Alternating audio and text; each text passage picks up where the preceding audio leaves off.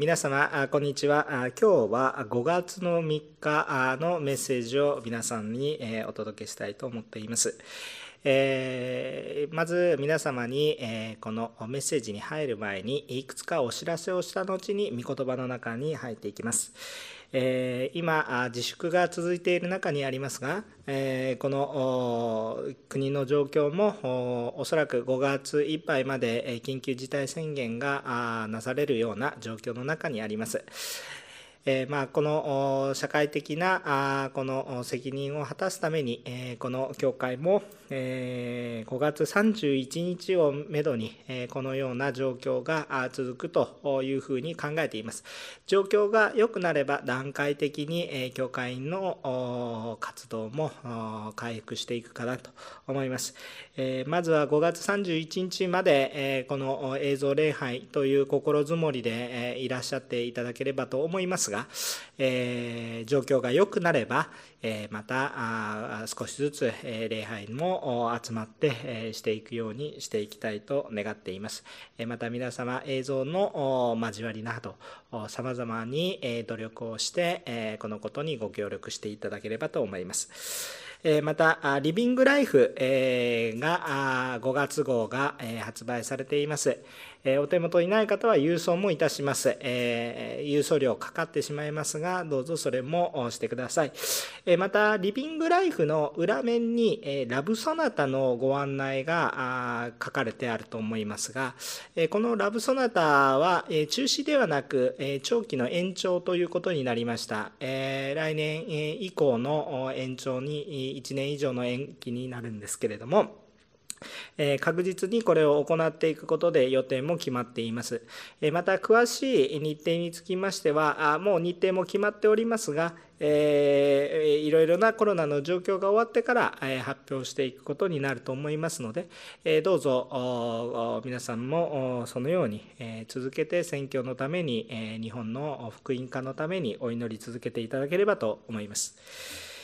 3番目ですが、今日の、今日というのは5月3日、午後の午前11時半から午後の12時半にかけて、これから毎週、聖書講座を行っていこうと思っています。えー、皆様の方に、えー、あらかじめ、えー、このパスワードと ID を教えますので、えー、Zoom というアプリケーションを用いて、えー、この聖書講座を行っていくことになっています。えー、どうぞ申請してくださって申請された方にえこのパスワード ID を教えて分かち合ってそれに参加していただくような形になります韓国語の通訳それからえ手話の通訳もあるのでどうぞこのことを覚えていただければと思います。それから今日の礼拝メッセージは韓国語はこれから字幕というふうに考えています。もし字幕を通しての礼拝が難しいとかさまざまなことがありましたらどうぞお気軽に教会の方にまでご連絡をいただきますようにお願いいたします。毎回少しでも良い礼拝をと思っています、え試行錯誤をしている中ですけれども皆様心を合わせていただければと思っています。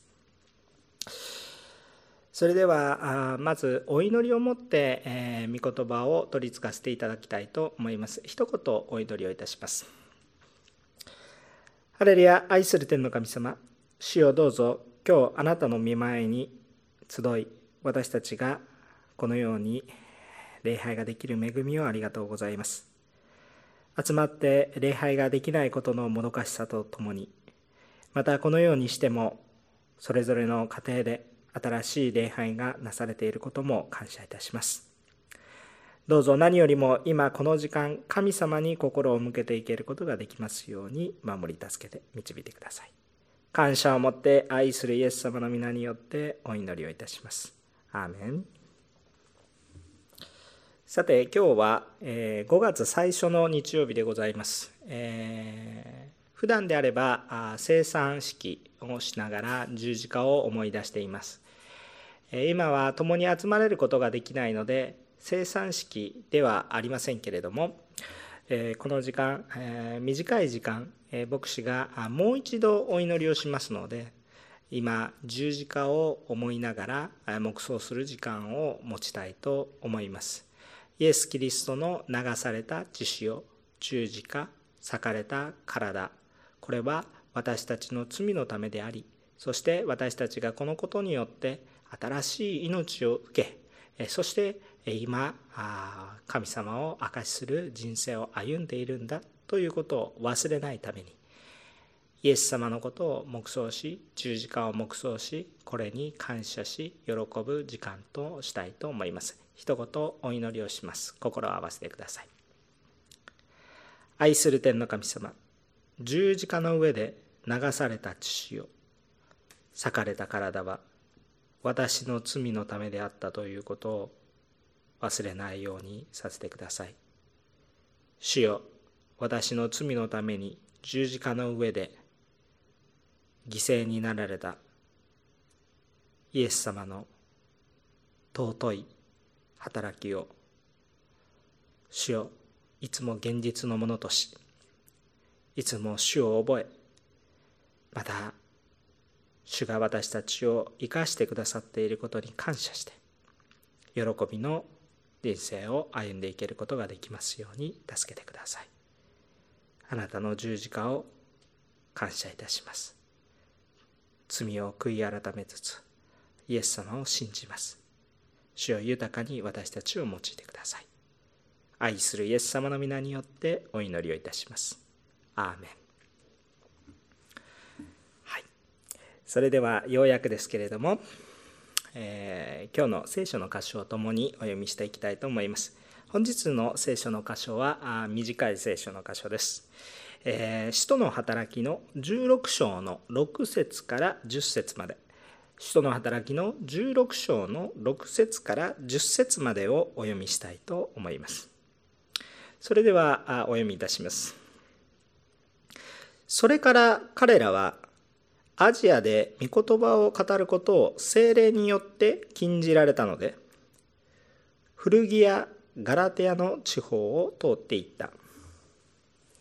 こうしてミシアの近くまで来た時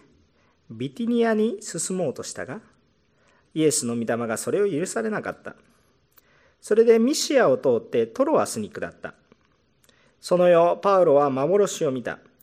一人のマケドニア人が立ってマケドニアに渡ってきて私たちを助けてくださいと懇願するのであった。パウロがこの幻を見た時私たちは直ちにマケドニアに渡ることにした。彼らに福音を述べ伝えるために神が私たちを召しておられるのだと確信したからである。アメン。さあ今日の箇所はさまざまな出会いと別れを通して、えー、始まったこのパウロの第二次宣教旅行というものがありましたが、えー、これからはそれまでたどってきた第一次宣教旅行の道から外れてさらに宣教を進めていくそのような状況です場所としては彼らは北西に向かって進んでいくことになりましたしかもその進むべき道は精霊によって導かれました。今日はこのところから精霊に導かれて進んでいく宣教を黙想しながら神の導きがあるという恵みを深くまた皆さんと分かち合っていきたいと願っています。今日は2つのポイントで話します。神様の導きはノーとゴーですよということなんですが第1のポイントはノーという導きを受け入れる。神様のノーという、え、導きを受け入れる、まあ、ノーって何だっていうことなんですけどダメっていうことですね。イエスノーのノーですね、えー、ノーという、え、導きを受け入れていきましょうということなんですね改めてまたもう一度になりますが6節から8節の御言葉をお読みいたしますそれから彼らはアジアで御言葉を語ることを精霊によって禁じられたので、フリュギやガラテアの地方を通っていった。こうしてミシアの近くまで来た時、ビテニアに進もうとしたが、イエスの御霊がそれを許さなかった。それでミシアを通ってトロワスに下った。このように書かれてあります。第二次宣教旅行はパウロとシラスが始めそしてテモテという新しい同行者を迎えて宣教を続けていくようになりましたで彼らは東から来たのでさらに西に向かおうと考えていたわけですねところが彼らのいるそのところの西にはアジアという地域が広がっていました。このアジアというのは現在使われているアジアという広いアジア圏の話の意味をしているのではなくて当時アジアと言いますとトルコの西部の一地域を表す言葉でした。しかしそこに行くことを精霊によって禁じられました。でパウロたちは戻るわけにもいかずガラテア地方また南部のフリギアというところを進んでいき今度は北のビテニアというところに進もうとしたんですがこれもまた精霊によって禁じられていくわけです。で神様によって進んでいこうとするんですけどあっちも行ってもダメこっちも行ってもダメみたいなそんなような感じになってしまいました。でここで精霊がどのような形で禁じられたのかっていうのは具体的な方法これは記されてはいないんですね。記されていないということはこの方法について追求する研究する必要がないからでしょう。神様というのは私たちをさまざまな方法を通して導かれると思っています。さて、そんなことなんですけど、西に行くこともまた北に行くこともダメと、こう言われたパウロたちは、まあ、この北西に向かうことになります。この地域、ミシアというところがあるんですけども、そして行き着いた先はエーゲ海の沿いの町のトロアスと。そういうところになります。えー、ここで、えー、なぜパウロたちはちょっと北西に向かおうかなということを考えてみたいと思うんですね。なんとなくこうぼーっとこう話を聞いているとあまあそんなこともあるんだなというようなことを思いますけれどもこれからの時間少し図を用いながらですねこう一緒に当時パウロたちがどういうふうに考えたのかというふうに黙想してみたいと思います。少し今からホワイトボードを出しますえのでえちょっとお待ちいただけますようにお願いいたします。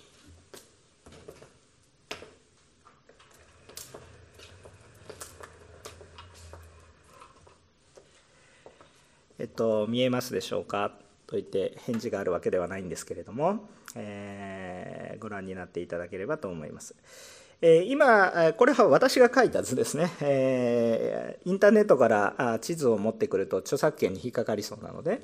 え、このように、え私が描いた絵があります。誰が見ても素晴らしいトルコ近辺の、えにしか見えない 絵ということになっていますけれども、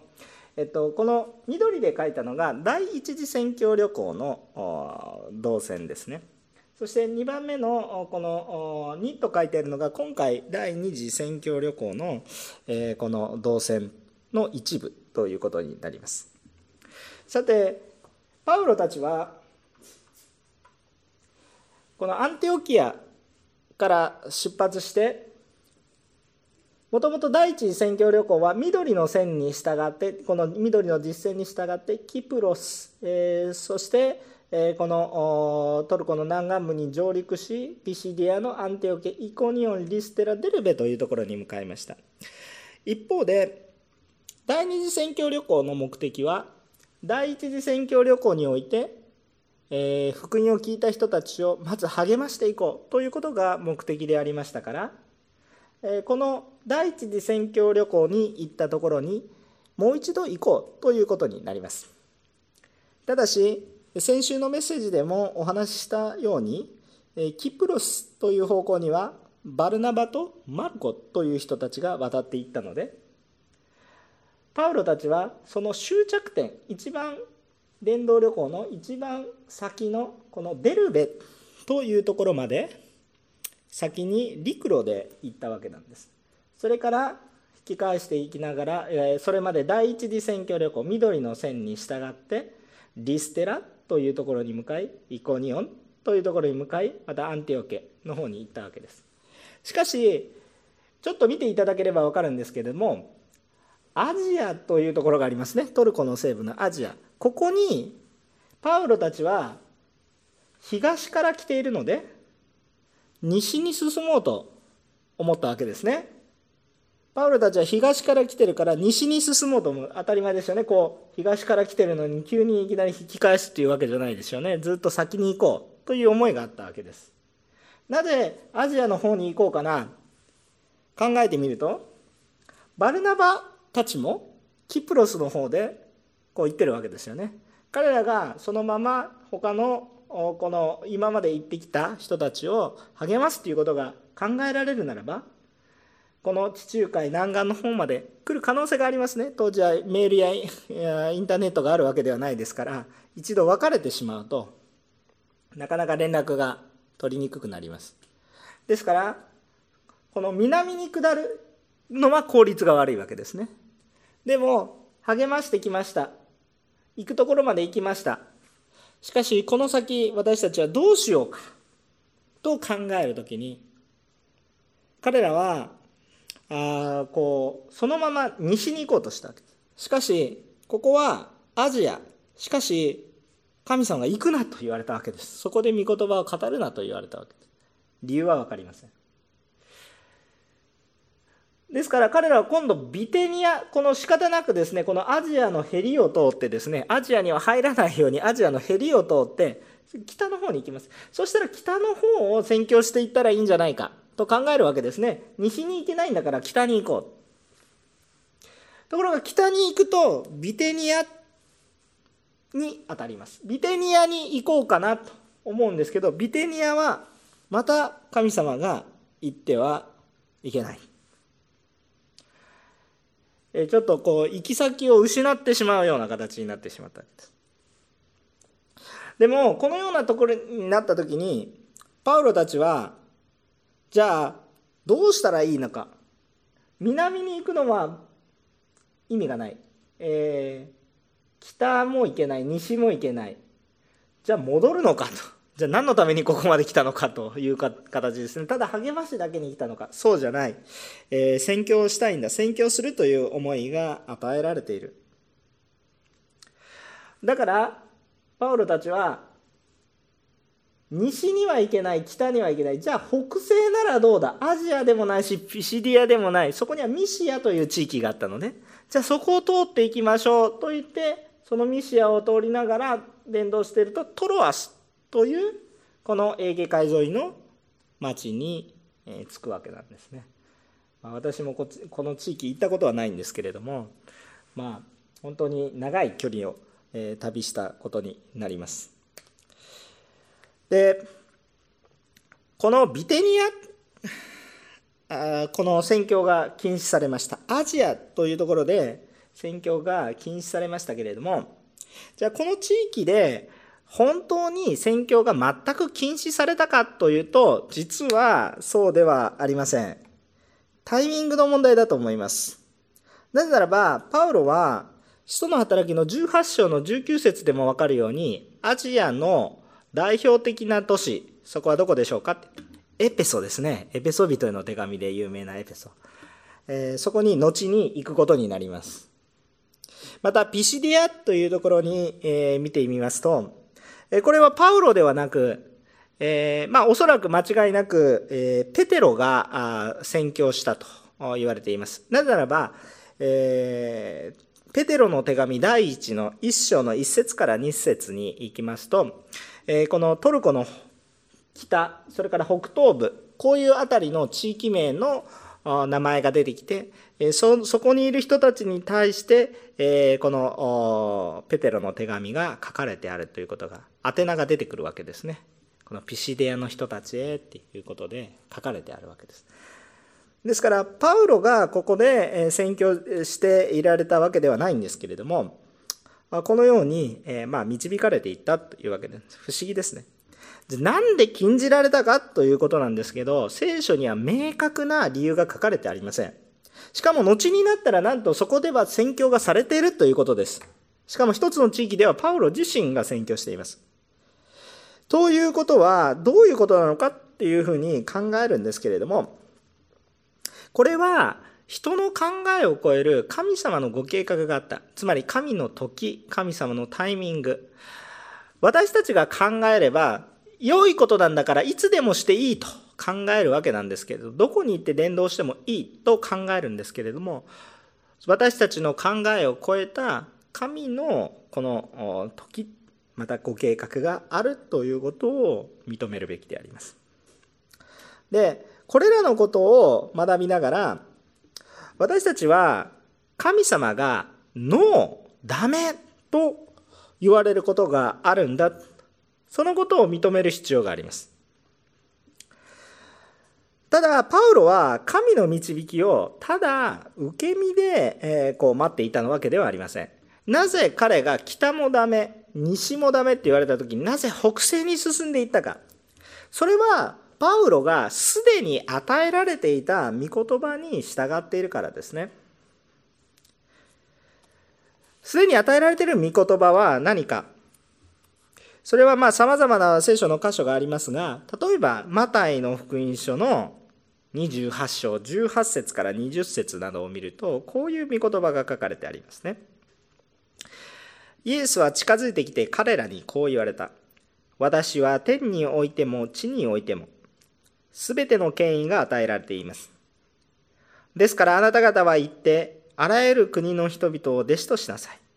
父子精霊の皆に名において彼らにバプテスマを授け私があなた方に命じておいたすべてのことを守るように教えなさい。見よ、私は世の終わりまでいつもあなた方と共にいます。アメン。つまり、あらゆる国に出て行って、これに従ったわけです。また、使徒の働き、一番最初の部分、一章の八節を見ても、このように書かれてありますよね。しかし、精霊があなた方の上に臨むとき、あなた方は力を受けます。そしてエルサレム、ユダヤとサマリアの全土、さらに地の果てまで私の証人となります。このようにこう言われているわけです。ですからパウロは何の導きもなかったわけではなくて、まず神の御言葉に従って福音を伝えていかなければいけない。ということで宣教旅行が始まり、宣教をなしていったわけ。だからここまで遠くまで来ました。せっかくここまで来たんだから、もっと遠くに行けるんだから、今それが許されている。そのような状況にいるから、この御言葉に従って、パウロはただ、神様私を導いてください。何もしません。っていうふうに待っていた。何か言われるまで待ちます。ではなくて、すでにもう与えられていた御言葉に積極的に従って行動を起こしたわけです。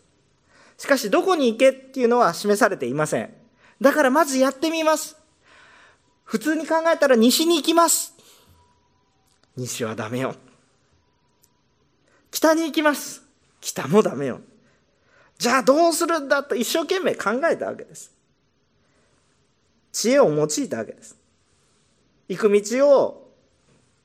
塞がれたわけですけど彼は別に間違ったことをしていた悪いことをしに行くわけでも間違ったことをしに行ったわけでもありません良いことをしたわけですがけれどもそれを良いことであるにもかかわらず神様が時ではないと禁じられたノーと言われたでもその時に禁じられてない場所を探していったわけですよね。パウロたちはこの宣教にノーと言われたわけではなくそこでするなということを聞いたわけです。だからこれは彼らがやっていること自体にノーと言われたのではなくその道筋方向性軌道を変えられた軌道修正されたということなんですね。で私たちも神様の主の導きを求める時ただ出して神様何か示してくださいとただ座して何もしないのではなくて、今自分に与えられていること、これを知恵を尽くして考えて祈り求め行動していくべきであります。けれども非常に大切なことは何かそれまでにもすでに与えられている御言葉や指示があるんではないでしょうか。私たちの生きているこの世においても、御言葉がありませんか？何の指示もありませんか？必ずあると思います。御言葉を黙想しそれに従っていきますお言葉ですから従っていきましょうという思いを持って神様の計画を信じて実行してみるんですところがやり始めたはいいが神様がダメという状況に追い込まれることがあります。神様あなたが言って初めてノーって言われるのはどういうことですか？そこで腐ってしまうのではなく神様が言われた言葉は確かにある。全世界に出ていきなさい。だからやっていることは間違ってはいない。ただここに行くなと言われた。じゃあその時にいろいろ考えて。じゃあ別のところに向かいましょう。そのようにして一度私たちが願うこと自分の知恵を尽くして神の御心になることを考えてやる。けれども主がノーと言われたらそれでもやるんだというふうに思うんではなくて神様がノーと言われたことを素直に受け止めて謙遜にそのノーと言われるその神様のご計画を受け入れていきたいと思います。しかし失望してダメになって倒れてしまうんじゃなく神様の別の計画があることを信じ謙遜にその導きを受け入れながらこれまでそれ以前に与えられた御言葉示されていることにも忠実に従っていこうとするならばおのずと私たちが進むべき道というものが見えていきます。パウロは西に行くことを禁じられました。北に行くことを禁じられました。南はすでに神様の福音を伝えています。ならば北西はどうかと考えた。南西はアジアだから。北西はどうか。ミシアっていうところが残っていたのでそこに行こう。東に戻るっていうことも考えられたと思いますけどそっちは、えー、戻る方向になりますのでそうではなく西に進もうとしたわけですね。北西に進みました。このように進むべき道がはっきりとされます。神様のノーというのは私たちを完全に否定しているわけではなくノーという導きもあるんだということを私たちは受け入れていくべきであります。ただし最も重要なことはそのような中においても主との交わりをしてるっていうことがまず大前提ですね。それが本当に重要なことです。神様のノーという導きを私たちは受け入れていくべきであります。2番目のことです。今度はノーではなくてゴーという導きを受け入れましょう。行けという導きがあります。え今日の本文の9節から10節の御言葉をお読みしていきたいと思います。え使徒の働き16章の9節から10節。このように書いてあります。その夜、パウロは幻を見た。一人のマケドニア人が立って、マケドニアに渡ってきて、私たちを助けてくださいと懇願するのであった。パウロがこの幻を見たとき、私たちは直ちにマケドニアに渡ることにした。彼らに福音を述べ伝えるために神が私たちを召しておられるのだと確信したからである。アメン。えー、パウロはこれまで行ってはいけないという道を示され続けました。ダメだよって言われたわけです。しかし、そのことを通して、トロアスに進むべき道をこう示されました。まあ、最初は消去法的な方法で、示されたわけです。ところが、このトロアスに至った時に、パウロはマケドニア人の幻を見て、海を渡り、マケドニアに行くことに、これが主の御心だということを確信していきます。でこのマケドニアの夢に、え、マケドニア人ですね、夢に出てきた、え、この人が一体誰だったかということははっきりとは分かりません。で、ある人はですね、えマケドニア人であり、また医者でもあった、そしてね、えこの使徒の働き、ルカの福音書の著者でもあった、ルカという人だというふうに言う人もいます。それを言う根拠があるんですけれども、このトロアスからルカが合流したと考えることができるからなんですね。今日皆さんが読んでいただいた6節というところでは、このパウロたちの一行を表す主語が彼らとなっているんですね。彼らとなっています。しかし10節以降、パウロたちの一行のところに「私たち」と書いて私とは誰でしょうかって言ったらこのルカ使徒の働きを書いたルカということになります。ですからルカが合流したことは確かなんでしょう。しかし、えー、このルカがこの幻を見せたというかというとちょっとこう疑問が残るんですね。このマケドニア人は一体誰だったのかというのは、えー、はっきりとは分かりません。ただマケドニアということだけが示されたということが大きなことでしょう。そこに待っている人たちがいるということが示されたことが重要なことです。さて、パウロは、ま、幻で導かれたということがわかるわけなんですが、じゃあこの幻とは一体何なのか？私たちが夜見る夢なのか？それとも起きてはいたけれども神様の不思議なビジョンを通して見せられたことなのか？それははっきりとは分かりません。うとうと寝ていた時に、こう夢を見て示されたこと、これもあり得ることです。起きている時にバッと神様がビジョンを見せた。夜でしたか？そういうようなこともあり得たでしょう。でも、これははっきりとはよくわからないんですね。しかし、神様が何らかの幻を見せて、えー、私たちを導くということがあり得るということを素直に認めたいと思います。ただ一方で、この行き先を禁じられた。西に行ってはいけない、北に行ってはいけない。えー、こういうことを示された時に幻を見たとは書いてないんですね。ですから、神様の導きは必ずこうですというような方法を私たちが追求すべきではないかな。神は様々な方法を通して私たちを導かれるかなということを覚えます。確かに夢も用いられるでしょう。しかし全ての夢が神の導きだと考えるのは言い過ぎかなとそのように思います。神様、でも私たちは神様の導きを得たいと願うわけで、それを感じ、思うわけです。で、じゃあどうしたらいいのか？じゃあ神の導きっていうのは様々な方法でと言われました。例えば、そのような状況を見せられること。しかし、状況が悪ければ神の導きがないかっていうのもおかしいことですね。ある時には人を通して神様は導かれることもあるでしょう。しかし人を通してばっかり人ばっかりを見ていても神の御心を知ることはできませんこのように幻を通して私たちが行くべき方向がわかるかもしれません。しかし幻を見たからといってそれが必ずしも神の導きかどうかは分かりません。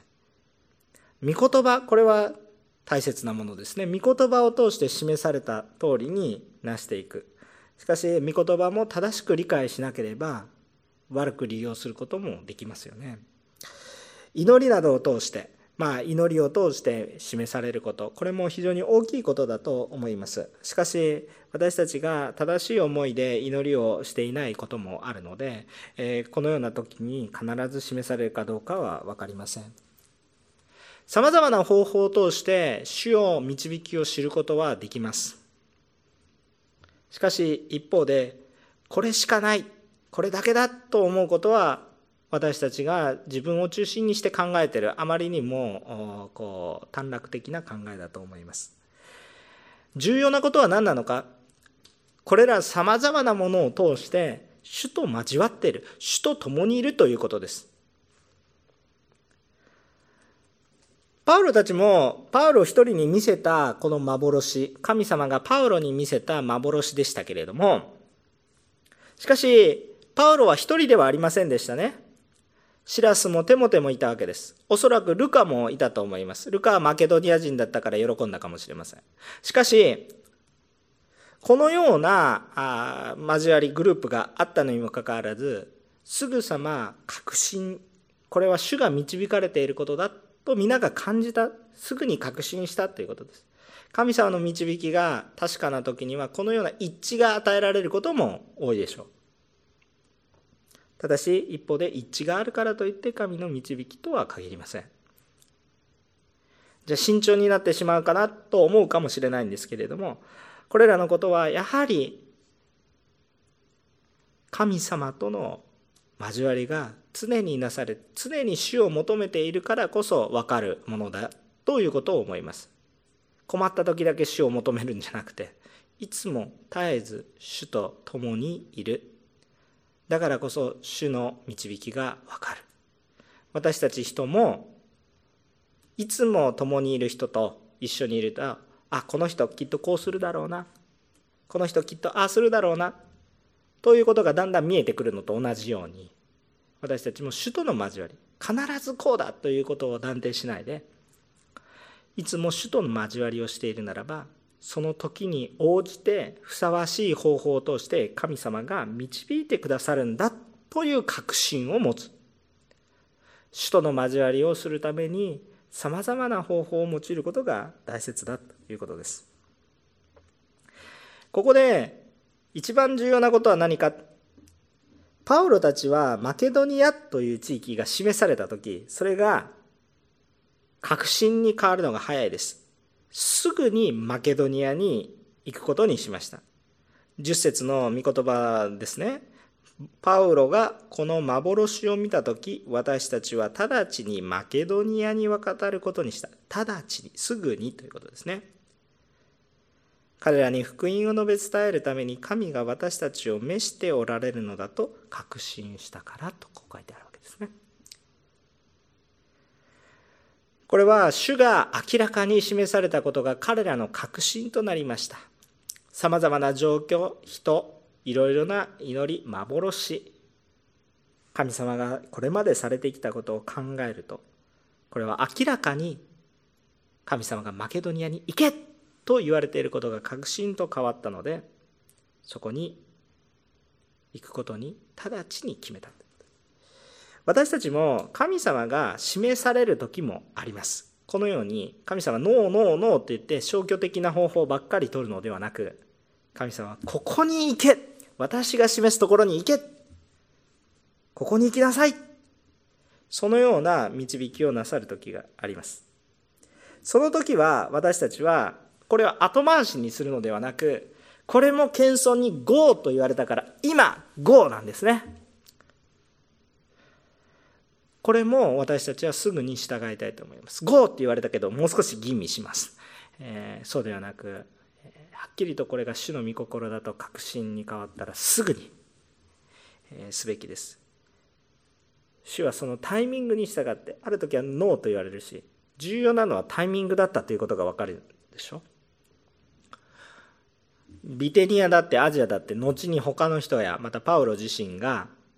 宣教するわけです。しかし今行くべき時ではない。行くべきところはマケドニア。ということだったわけですね。ですから後回しにしてはいけないんですよね。タイミングと GO と言われる時には理由がある。それははっきりと私たちには分からないけれども後になって分かる。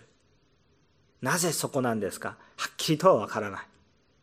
しかし主が導かれることがある。それには従いましょう。神様がノーと言われても受け入れるように。主がゴーと言われても受け入れてすぐ動けるように。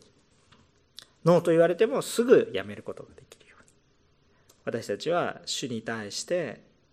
従順に従う。私たちでありたいなと願うわけです。さあこれまでのところを通して私たちが今日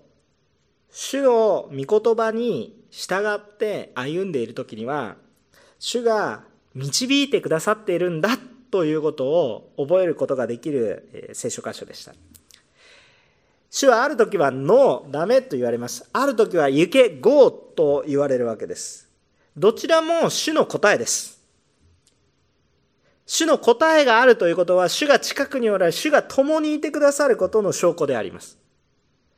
主が共にいてくださる。全能でそして私たちを愛し私たちのために死んでくださってそしてよみがえり命まで与えてくださる。この主が私たちと共にいてしかも私に答えてくださる。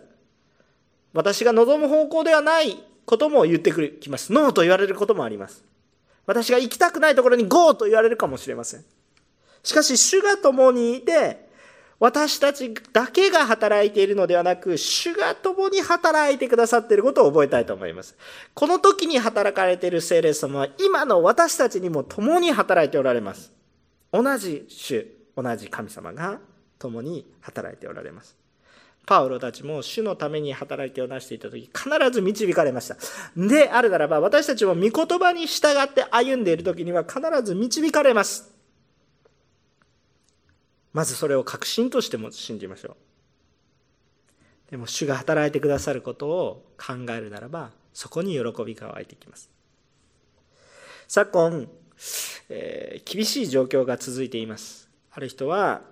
生活の心配もあるでしょう。ある人は健康の心配があるでしょう。さまざまな心配がこう蓄積されている今世の中にありますけれどもこのような世の中にあったとしたとしてもイエス・キリストの福音を喜びこれを伝えることを忘れないようにしたいと思います。私たちは全世界に行って福音を述べ伝える。これは人の働きの時代も私たちの時代も変わらぬ主の御心です。御言葉の通りです。ですから私たちが御言葉の中に従って歩みを進めていくときに私たちは主が共にいてくださるんだということを覚えたいと思うんです。主が導き主が働かれているそのことを感じると私たちが一人じゃないんだ。主が導いてる。しかも能力のないものじゃなくて全能なる神様が私と共にいてくださる。これを私たちの人生の励ましと希望とします。私たちも精霊に導かれてまあ何でもしないんだ。まるで携帯電話の待ち受け画面のように何か言われるまで動きません。そういうことではなくて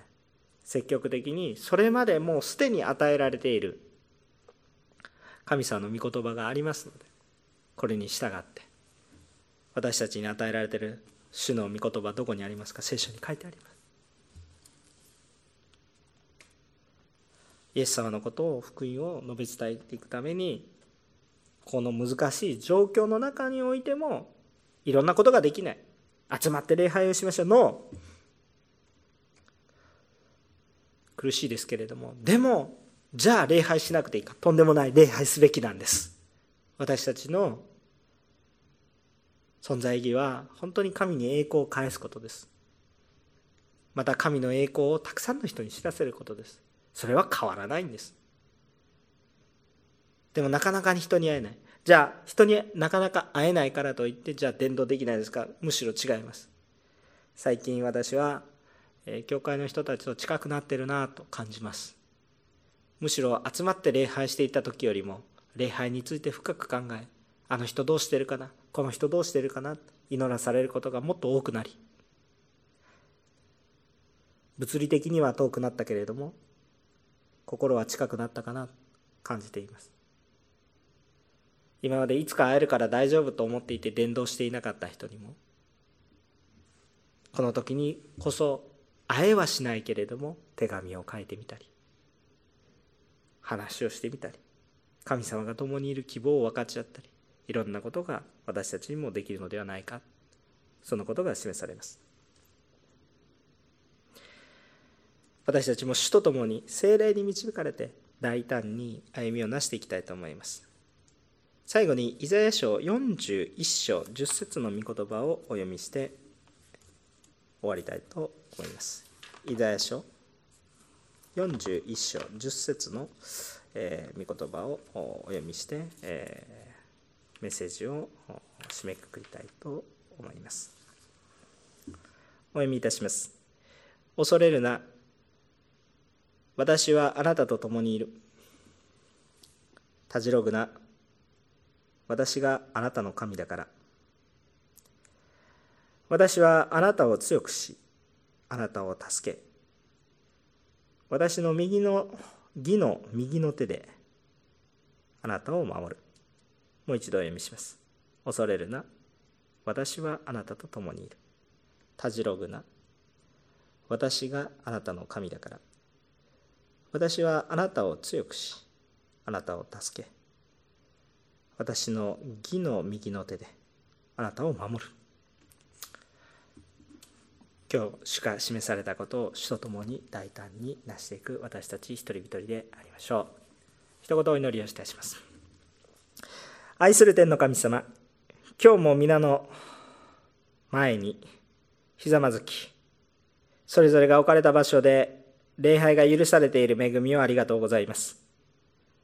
苦しい状況の中にありますが主よあなたの御言葉は変わりません主よ状況は刻々と変わりますが、主よ私たちのすべきことは変わりません。状況に合わせつつも、主が願われることに対して、私たちが心を配り、主よその状況に合わせて、主が願われていることをなすことができるように、主が導いてくださっている。そのことまで信じ、主に信頼し、また主が助けてくださることを私の喜びとし、主よ今日のこの日をしっかりと主と共に生きていけることができますよその歩みの中に神様の働きが豊かに起こることを信じます。今日横浜オンヌリキリスト教会のお一人一人また映像を通して礼拝を捧げられるお一人一人のうちに主の精霊による豊かな導きと精霊による豊かな働きが今日もお一人一人を励まし守り導いてくださいますように